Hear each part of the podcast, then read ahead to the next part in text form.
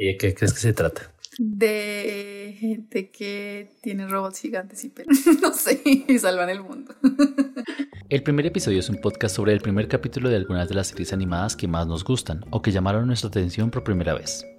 Aquellas primeras emisiones que le abrieron la puerta a los mundos que más nos apasionan o que cambiaron el panorama de la animación. Yo soy Mauricio Vargas. Y yo Andrea Sánchez. Y hoy vamos a hablar del primer episodio de Neo Genesis Evangelion.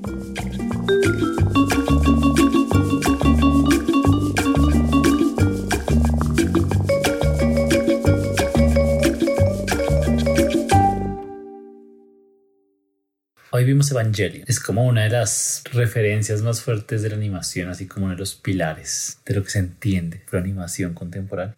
O no contemporánea, animación en general. Y a mí me gustaría empezar con algo que me dijiste apenas lo vimos y es que te costaba el anime. Creo que me van a lapidar cuando digamos eso. Pero no, en general, yo creo que una de las razones por las que empezamos este podcast es porque nos cuestan ciertos, ciertos estilos, ciertas historias y queríamos abrirnos y, exponernos a esto, o sea, como a, las, a, los, a los contenidos que o, fueron muy populares o se están viendo actualmente de manera muy fuerte. Y pues mucho va a ser anime. A mí también me cuesta el anime. Em, Pero tuviste bastante, igual.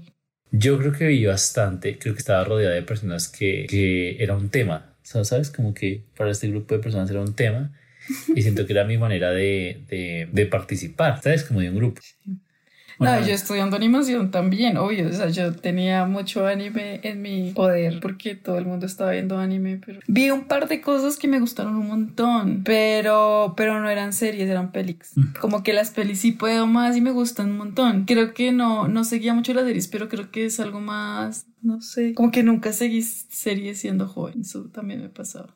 Igual, hay que decir que las series de anime son otro nivel, ¿no? O sea, es como cuando uno le dicen, no, son 10 temporadas, no, ya son 20, 30 temporadas, 40 temporadas, son 700 episodios, o sea, hay cosas que, que son otro nivel del, del, de seguir una historia en, en, un anime. Esta serie es corta, relativamente, en comparación, es una serie que su versión original tendrá que unos 20 y algo de episodios, pero que últimamente ha, pues le han hecho bastantes películas.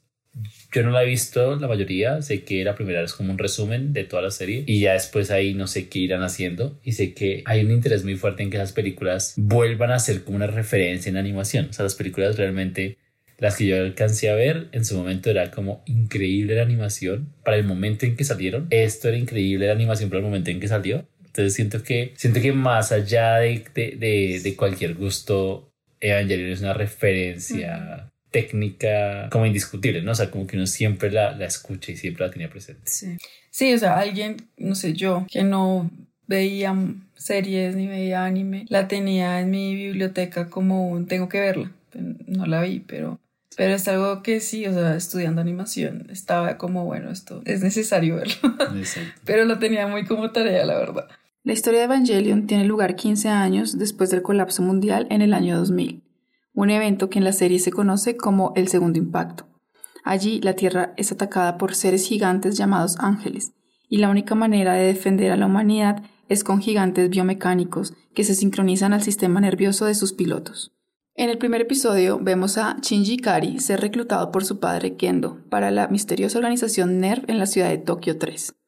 Allí se espera que Shinji pueda pilotear uno de los robots biomecánicos gigantes llamados Evangelions en la lucha contra el primer ángel que conoce.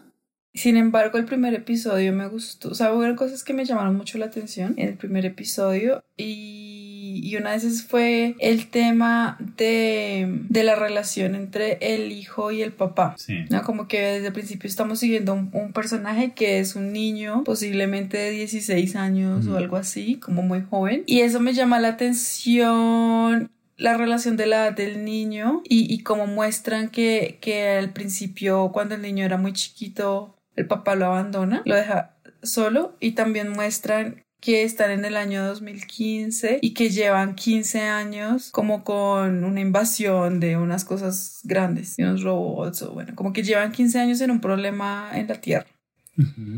Y, y es más o menos la edad del niño, en donde están en ese problema. Y luego el papá aparece solamente para que el niño maneje el robot que él hizo. Entonces, no sé, como que veo esa relación entre, como que la historia intuyo que se va a tratar de que, de algo en donde cuando el niño nació, el padre empezó un proyecto y que pareció la que abandonaba al niño, pero lo estaba, era como preparando, estaba preparando para algo el futuro del niño. Entonces, eso me, me parece como que obviamente se va a relacionar con mucha gente que tiene papás ausentes, que es un montón de personas. Pues todos quieren salvar la historia de su papá ausente, como que hay alguna razón detrás de que el papá se fue.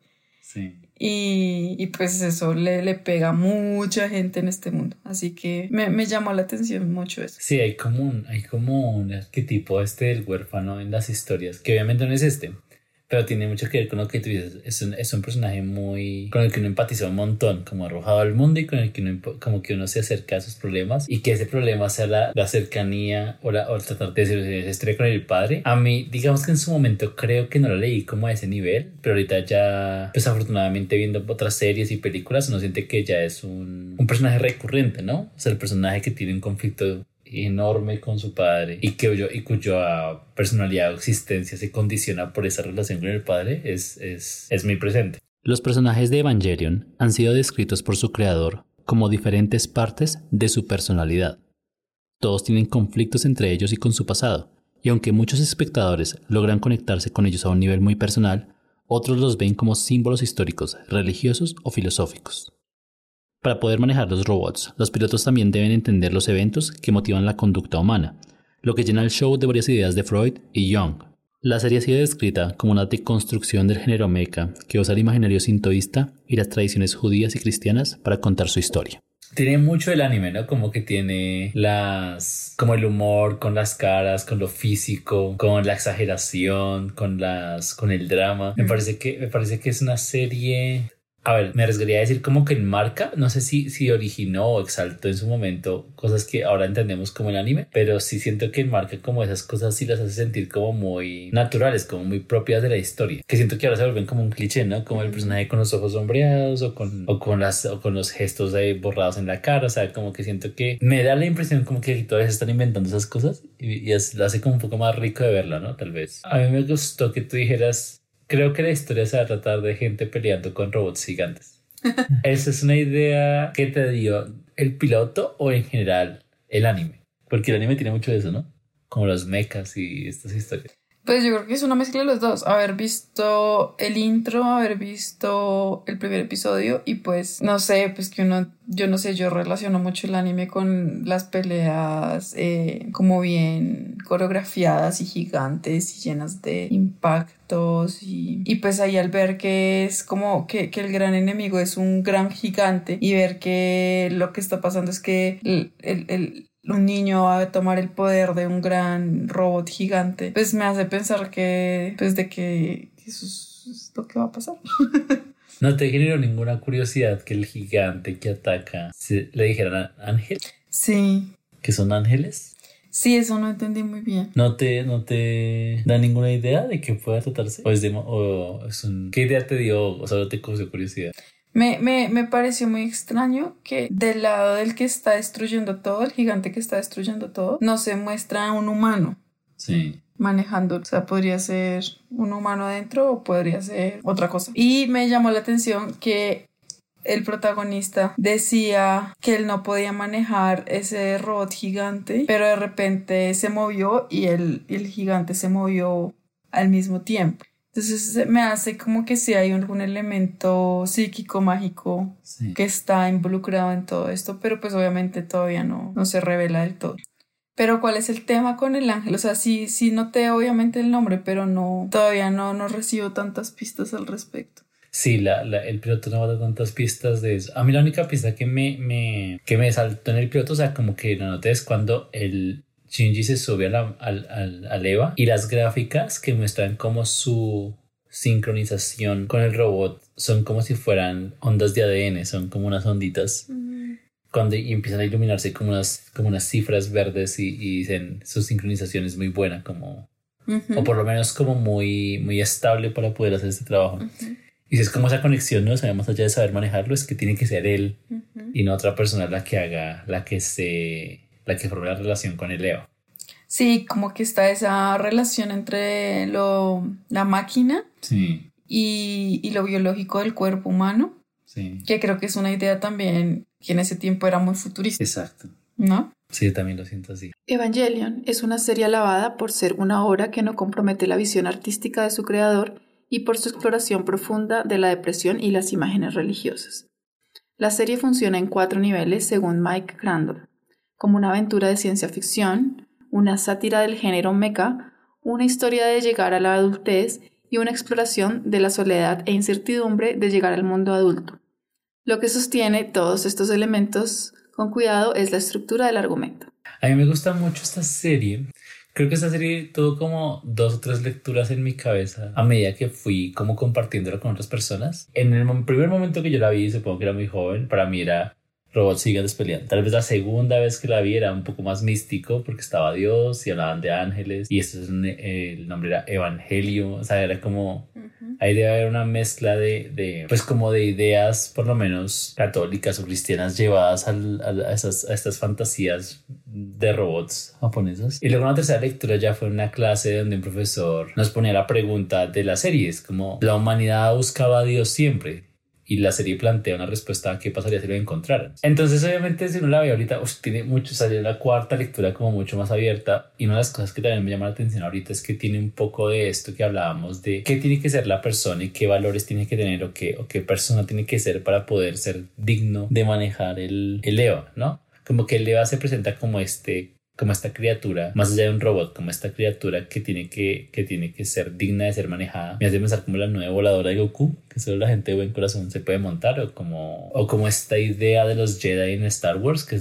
no es, no es solo la tecnología, sino tienes que ser digno de usarla y tienes que ser, que tener un entrenamiento noble y, y, unos valores para poder usarlos. Entonces seguramente el, el, el viaje de este chico va a ir por ahí como no solo ser la persona que intenta resolver su relación con su padre, sino que se encarga de ocupar la posición que tiene en el mundo y es como de, ser una especie de elegido y, y, cumplir el papel de, de, hacer parte de esa salvación que tienen que tener para la humanidad. Y me llama la atención eso que decías que todo el problema empezó más o menos en la época donde el niño nació o era un bebé. Porque claro, entonces no solo es que él lleva lejos de su padre todo ese tiempo, sino que toda su vida ha sido construida alrededor de este problema, ¿no? O sea, como que toda su vida le ha existido con la amenaza de los ángeles y es como que no entiende un mundo diferente, ¿no? También, también es una cosa que moldea mucho el personaje. Seguramente el papá o las, o las doctoras tienen esta idea de lo que era el mundo antes, o sea, o lo que están intentando salvar o, lo que, a lo que están intentando volver, mientras que él no, él, él toda su vida existió con este problema.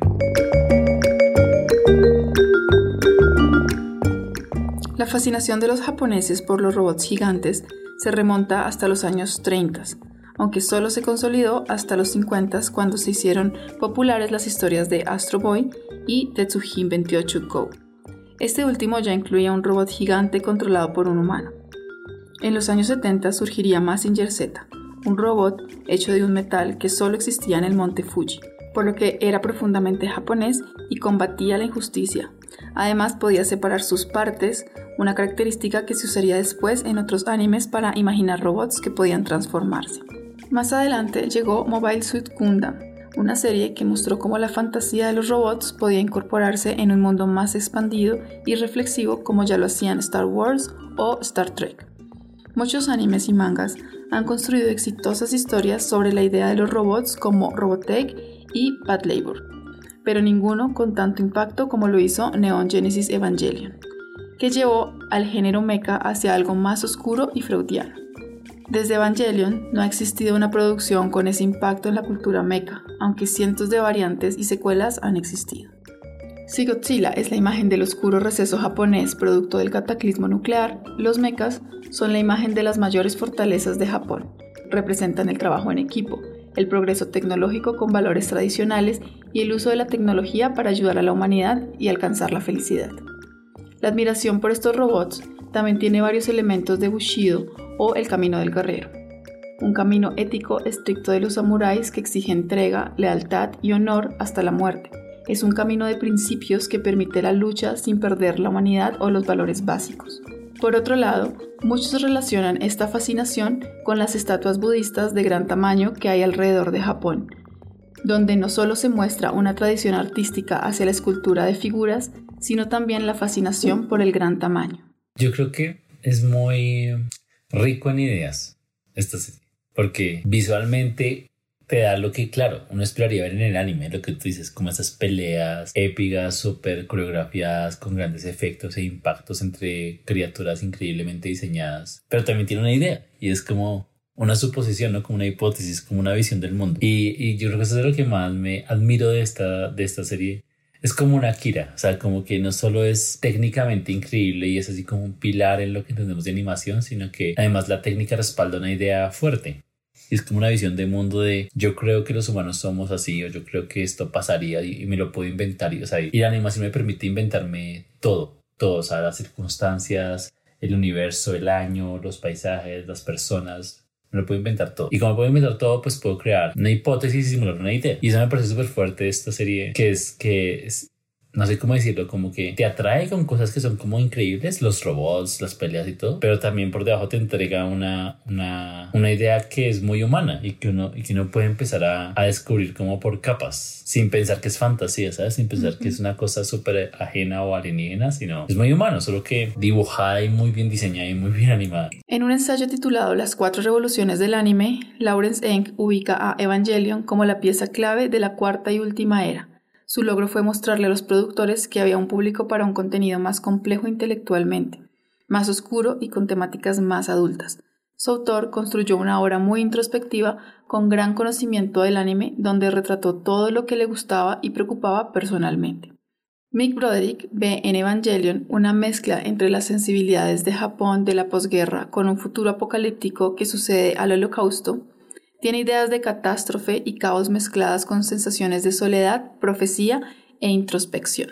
¿Y por qué dices que técnicamente es un pilar? ¿Qué puedes decir que son elementos revolucionarios en la técnica de esta serie? Yo creo que las máquinas, animar máquinas a ese nivel de detalle, luces, sombras, eh, detalles técnicos como tuercas, engranajes y hacerlo con una fluidez, no sé, como, como exagerada. Yo creo que eso es algo que caracteriza al anime. Digamos que incluso ha generado las imágenes que tenemos de son peleas de robots gigantes y eso es increíble de ver y eso ha sido y eso ha sido creo que una de las o sea, creo que por sí solo, así no estoy mal, es un género de la, del cine o de la, o de la, o de la televisión japonesa es un género, robots gigantes es un género. Entonces supongo que no solo la animación de esas cosas es, es increíble, verla es increíble. Eh, cuando uno ve los making of, cuando uno ve los, los robs de animación, es como verlos de Attack on Titan, que seguramente es otra serie que vamos a ver, que es como un detalle tan increíble en, la, en el dibujo que no parece anime, ¿sabes? Como que el anime no lo siente como muy recursivo, muy de una sola pose, muy eh, cuidado tal vez unos brillos, pero es que los robots aquí es todo, todo se mueve, todo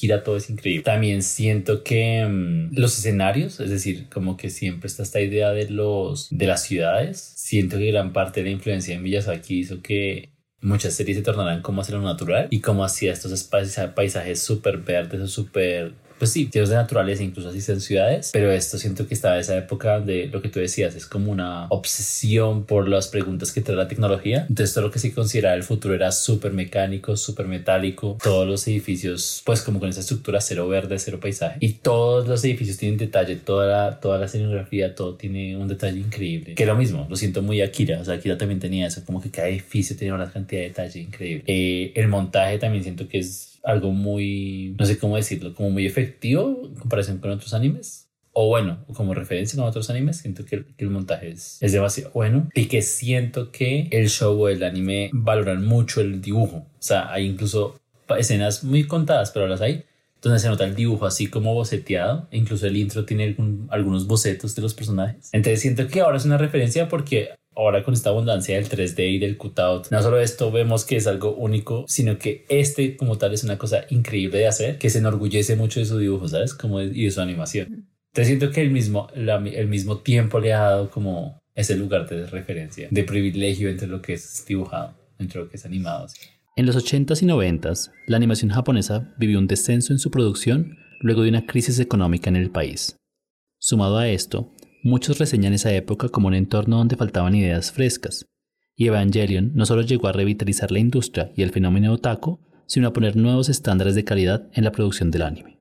Desde Evangelion se ha evidenciado un despertar de innovaciones a nivel técnico y artístico en la industria, donde se pudo ver más control de sus autores, mejores presupuestos para series cortas y un desapego a las dinámicas del merchandising. Además de estos logros, Muchos expertos le atribuyen a Evangelion la introducción exitosa del formato DVD a Japón, la aceptación de robots humanoides y diseños más abstractos en las historias animadas, además de hacer accesible el anime al público joven internacional, de inspirar gran cantidad de producciones y por cultivar una curiosidad por los textos del Mar Muerto, textos cristianos y el Kabbalah. ¿Cómo se llama el, el- el protagonista del niño? Shinji, creo. Sí. El primer episodio yo juraba que mostraba por lo menos una pelea. O sea, no, no, no recordaba que era como tan, tan pasivo, ¿no? Como que creo, creo que o sea, yo haciéndolo ahora, o sea, yo viéndolo ahora, siento que le falta entrar a la acción más rápido. Seguramente para la época estaba bien, pues, pero, pero siento que para el público de ahora, tal vez un primer episodio donde solo se anticipa Sí. es lento, ¿no? Sí. Y sobre todo lo que tú dices, como que el intro tiene esto de, de, de que muestra o anticipa estas grandes peleas. O sea, el intro ya lo hace y luego uno pasa 20 minutos viendo que solo él es indeciso de lo que, de lo que tiene que hacer. Yo creo que ya hoy en día uno, uno aprovecharía el intro para anticipar y entregar lo más pronto posible una escena de acción o algo así. Pero, o sea, sí, sí entiendo que se puede percibir para lo que hoy se, se produce, que puede ser un poco lento, como, no lento, sino como que mm, se demora en empezar la acción, pero todo el intro, todo el intro como que está dando información súper importante. Sí. No es como que uno se pueda dormir ahí. Sí. A mí me parece un poco extensa la relación con el papá cuando lo encuentra por primera vez. Pero claro, yo entiendo que intentan reforzar el conflicto de Shinji al, al, al verse la primera vez que ve a su padre en tres años y que le pida esto de una, pero en comparación con el resto del capítulo lo sentí muy lento, como muy repetitivo. Y no sé, tal vez no lo sea, pero solo, solo siento que estoy buscando un espacio para incluir alguna de las peleas de los Evas, ¿sabes? Como que Mm. siento que eso sí tiene que ir en el primer episodio, porque es parte Claro. importante de lo que vende el- el- la historia. Y lo que pasa en la primera pelea es que no funciona, ¿no? Mm. pierde. Sí, eso hubiera sido bueno en el primer episodio, como para de una vez enganchar con, bueno, esto puede ser difícil, no es- no es Claro. tan mágico y ya. Claro, porque uno queda con la sensación de del primer episodio de todo va a estar bien. O sea, ya, Sí. ya sí que es una pelea épica donde va a triunfar y, y tal vez tal vez uno pueda anticipar es mucho más si una primera derrota, ¿no? Como que queda mucho más eh, enganchado si, no ve una pelea increíble en la cual falla el protagonista. Tal vez esa primera, en, en un primer episodio siento que hubiera sido muy efectivo, por lo menos en los estándares de hoy. Evangelion es una serie de anime creada y dirigida por Hideaki Anno, producida por Gainax, animada por Tatsunoko Productions y transmitida originalmente por TV Tokyo. La serie empezó a emitirse en 1995 y contó con una sola temporada de 26 episodios. Actualmente la licencia internacional la tiene Netflix desde el 2018. Sí, entonces el piloto muestra a Shinji, a Misato, a la doctora y el papá, Gendo. Digamos, obviamente uno espera que más, hay otros personajes también muestran, al- o sea, también mencionan a, a las otras dos pilotos, que no es, que no es, digamos, tú no las tienes tan presentes, ¿no? Es como la de la chica que está herida y otra que hablan en off, que es como la que él va a reemplazar. Em, pero para ti fue claro como el papel de los cuatro personajes que acabaron, por lo menos que se introdujeron en el piloto. O sea, ¿qué hace cada uno? Porque Shinji y el papá pues, no entiende. Pero las otras dos, Misato y la doctora. Misato es el que, la que lo recoge y lo lleva hasta allá, ¿no? Eh, um, pues yo lo noté que era como una agente, un agente como al servicio del papá, pero que pues muy rápido se convierte en una figura súper maternal. Sí. ¿no? Como, como alguien que, que lo va a proteger y que también lo va a reprender y que también lo va a acompañar y siento que, que es como, como que va a ser, sí, como su, su, su figura materna y su, su ayudante. Sí. Y la doctora, pues no sé, no me pareció tan importante ahí, sino como, bueno, una experta en el tema de, del robot gigante. Hideaki empezó a trabajar en Evangelion como una solicitud del estudio Gainax y King Records para producir un proyecto que resurgiera el fenómeno otaku. En ese momento, Hideaki estaba pasando por una época de depresión tras el fracaso de sus dos proyectos anteriores y asumió el proyecto como una manera de no abandonar su profesión mientras trabajaba en sus problemas mentales. Hideaki empezó a trabajar entonces en varias ideas que fueron cambiando de tema y formato hasta terminar en una serie con un protagonista adolescente. Después de su lanzamiento, la serie empezó a desviarse mucho de la historia original y a quedarse sin presupuesto. Para el episodio 13, ya la serie había abandonado completamente el guion original y para los dos últimos episodios no solo tenían pocos recursos, sino que su creador no sabía cómo terminar la serie. Estos dos episodios están llenos de voz en off, imágenes abstractas y flashbacks de la serie, lo cual causó gran confusión entre la audiencia. A mí me gustó que las pocas líneas que intercambiaron, O sea, la autora aparece cuando Misato reconoce que está perdida y tiene que como pedir ayuda a la oficina en general para que la llamen y la, la lleven a ubicarse. A mí me gustó que ese personaje como que deja ver que Misato es también un poco nueva o torpe en su trabajo, ¿no? Como que siento que siempre en este, en este tipo de series tenemos como a la persona que llega nueva a algún lugar, a, es, a un nuevo lugar, a un nuevo trabajo, a un nuevo lo que sea. Y esa es la persona como que nos ayuda a entender el mundo porque, porque hace muchas preguntas y, y, y recorre el mundo con uno básicamente. Y siento que en Shinji hay tanta historia con el papá que sería muy cargado que él también fuera la persona que además nos muestra el mundo, como que tiene que mostrarnos la oficina y todo. Siento que es bueno que, o sea, yo siento que Misato también cumple ese papel de no solo lo que tú dices como de cuidarlo, sino también de acompañarlo a uno con el humor a conocer este mundo, porque ella es la que eventualmente en su torpeza de llegar tarde, de perderse, de, de no saber dónde, cómo, cómo eh, no saber cómo contradecir una opinión, ¿sabes? Como que nos muestra quién es quién y cuáles son los lugares dentro del mundo.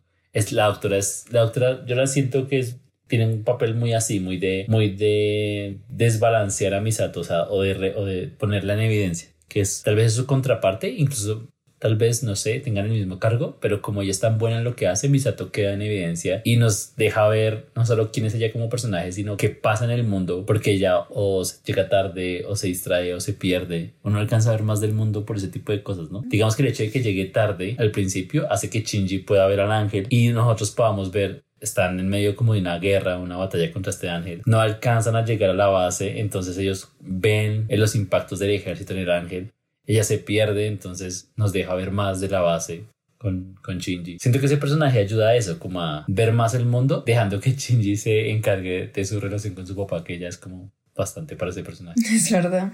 No, no lo había notado, pero sí, claro. Ahora sí lo veo muy claro. Y no, y no se siente forzado. O sea, como que esa intención y ese logro no se sienten tan forzados como en otros Sí. Eh, no sé, como que en otros es muy obvio el personaje que está explicando las cosas. Sí, uno siempre necesita eso y es, y es difícil, claro, porque uno está intentando mostrar, este es un mundo, a ver, lo que en esa época era el futuro, este es del 95. Entonces 2015 era muy lejos. Esto lo estamos viendo 2022, entonces ya sabemos que el 2015 no pasa. Pero claro, es, es, intentando mostrar el futuro, un mundo post-apocalíptico, la idea de los ángeles, los mechas, los evas, los pilotos, tantos temas que obviamente no necesita alguien que lo recorra de una forma un poco natural. Luego de la controversia por el confuso cierre que tuvo la serie, Gainax lanzó en 1997 dos películas a cine llamadas Muerte y Renacimiento y El final de Evangelion, que contaban los eventos finales de la historia con más contexto. En 1998, estas películas se relanzaron con el nombre Revival de Evangelion, combinando un corte del director con el final de Evangelion. Entre 2007 y 2021 se han lanzado cuatro películas llamadas Rebuild of Evangelion, que recuentan la historia original de la serie, cambiando diferentes puntos de la trama y el final. Evangelion cuenta con un manga que empezó a producirse una semana antes del lanzamiento de la serie como una pieza de promoción, pero diferentes volúmenes de este manga siguieron apareciendo a lo largo de 18 años de forma irregular. La historia ha tenido otras adaptaciones al manga como Campus Apocalypse y Petit Eva.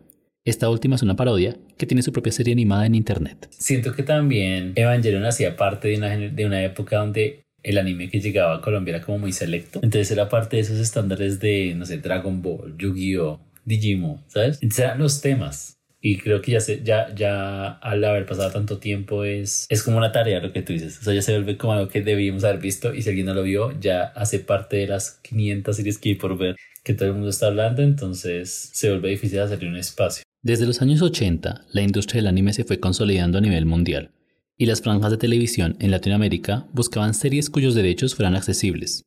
Producciones como Los Caballeros del Zodiaco, Doraemon y Supercampeones eran más económicas que las producciones de otros países como Estados Unidos. Además tenían poca censura, libertad en el doblaje y le dieron paso al crecimiento de la cultura otaku. En su momento, el anime trajo una novedad en temáticas y argumentos que no se habían visto en la televisión, y con el tiempo ejerció una influencia constante en la región como producto cultural. Por su parte, varios animes han incorporado con el tiempo personajes latinos o argumentos que se desarrollan en Latinoamérica, como JoJo's Bizarre Adventure, Nazca, Onyx Equinox y Bleach, una serie de la que ya hemos hablado en el primer episodio. Yo de hecho, digamos, para alguien muy curioso de la serie, te recomendaría verse la película, las Sí. películas. ¿Primero? No, ni siquiera verse la serie, creo que las películas, es que si no estoy mal, la primera película resume toda la serie. Y ya continúa, ¿sabes? Y pues siento que la película te habla un poco más al público del presente. Está mucho mejor animada, como si eso fuera posible, está mucho mejor animada. Muchas gracias por escucharnos. Si te ha gustado este episodio, compártelo en tus redes sociales. Y acompáñanos la próxima semana en una nueva emisión del primer episodio.